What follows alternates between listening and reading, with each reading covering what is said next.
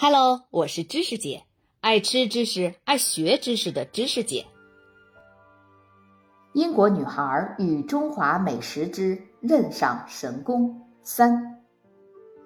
课间休息之后，我们都聚集在展示厅最前面的中间是一个料理台，台阶一级一级升高，上面摆着弧形的长凳，这里像是个圆形竞技场，仿佛就要开始精彩的体育比赛了。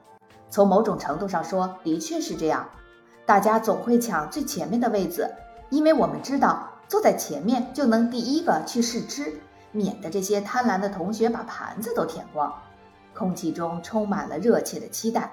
龙老师已经在准备辅料了：葱、姜、蒜、长长的泡椒，还有脆脆的莴笋。大家都安静下来以后，他开始详细的解释该怎么切菜。姜削皮，蒜剥好，然后一定要切成指甲片。龙老师挥舞着自己那把大菜刀，却像拿着把手术刀那般细致精妙。转瞬间，小小的蒜瓣和削了皮的老姜就变成一堆均匀的薄片儿。葱和海椒切成菱形长条，称为马耳朵；莴笋则变成筷子条。不过，这道菜真正的技术噩梦不是要用一把大菜刀切小蒜瓣儿，还保证不切到手，而是要切腰子。菜名里的腰花听起来是多么美，多么有诗意呀！说的恰恰就是特别细致和复杂的腰子切法。切好了的腰子放到热油中爆炒，会卷曲成漂亮的小花朵，看着一点都不像它原本的样子。龙老师把腰子薄如蝉翼的外膜割掉，再放在菜板上，锋利的菜刀和菜板平行，把腰子一剖两半。腰子上白色尿管的三角部分也切下来，只留下深色的部分。细说起来，这颜色大概应该叫铁锈粉。接下来的一切就相当复杂了。他斜握菜刀，两片腰子上都留下手术一般的切口，每个相隔几毫米。大概切到三分之二深，但是又不切断，直到整个腰子的表面布满了完美准确的刀口。接着把两片腰子转了一转，确保角度正确，然后又密密地切了几排。再接着，刀口的精确度就变得更高了，每一刀垂直切下去都要完全切断，最后得到三角锯齿状的小块腰花，尾部都连在一起。这些就叫凤尾。他告诉我们：“哦，对的，你们还可以切成眉毛。”他继续教我们更多的刀工，比刚才还要复杂。刀工是中国厨房里的基本功之一，与火候和味道一样重要。中国古代就把烹饪称为割烹，就是说割切和烹调。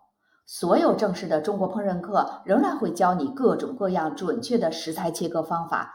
部分原因是由于快炒这种烹饪方法的流行。你要炒菜，所有的食材都应该切得小小的，只需要一点热气就能做熟。要是切得太粗，那下锅一炒，里边还是生的呢，外面就又干又老了。要是切得大小不均，那熟的时间就不一样，最后的成品就比较粗糙，不尽如人意。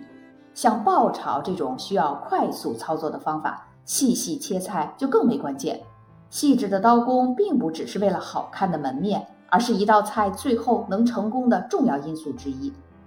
在中国，使用了两千年乃至三千年的筷子也有自己的要求。